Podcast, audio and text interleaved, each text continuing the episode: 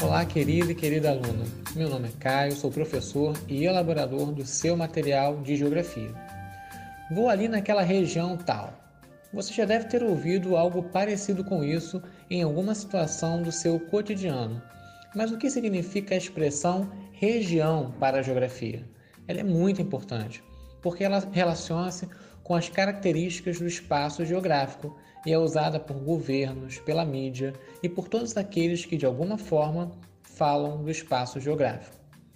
Regionalizar significa agrupar, ou seja, colocar lugares próximos ou nem tanto em uma mesma área devido a alguma ou algumas características em comum.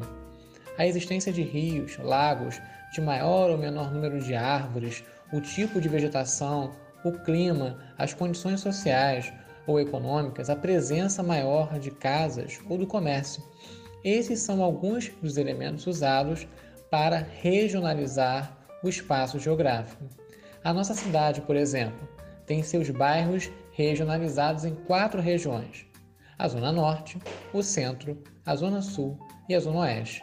E você, em qual região da cidade você mora? Provavelmente os bairros próximos têm características bem parecidas. Ao sair do bairro de Cascadura e chegar em Madureira, por exemplo, não vemos muita diferença. Esses dois bairros estão na mesma região da cidade, a Zona Norte. São muitos casos que podemos nos lembrar para compreender a regionalização, usando o Rio de Janeiro como exemplo. Mas e o Brasil? Como funciona a regionalização do país?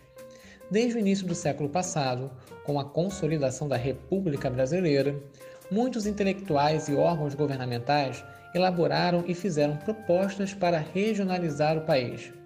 No seu material tem uma das primeiras regionalizações do país. Atualmente, o Brasil está organizado em cinco grandes regiões, formuladas pelo Instituto Brasileiro de Geografia e Estatística, o IBGE, no início da década de 1990 organiza os estados brasileiros de acordo com os seus fatores naturais, sociais e econômicos. Esse tipo de agrupamento contribui para compreender melhor as necessidades de cada estado e, assim, elaborar políticas públicas voltadas para as questões de cada região. O estado no qual vivemos, por exemplo, está localizado na região Sudeste, marcada por, pelos elevados índices de desenvolvimento e de urbanização, concentrando a circulação de serviços, recursos e de pessoas.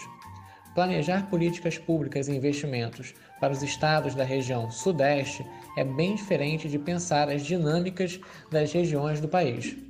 E aí, o que você achou do nosso encontro? Espero que tenha gostado. Toda semana eu vou falar um pouquinho com você sobre um tema do nosso material. Fique em paz e com muita saúde para você e toda a sua família. E você quer aprender mais e melhor? Então ouça nossos podcasts e compartilhe à vontade. Até breve!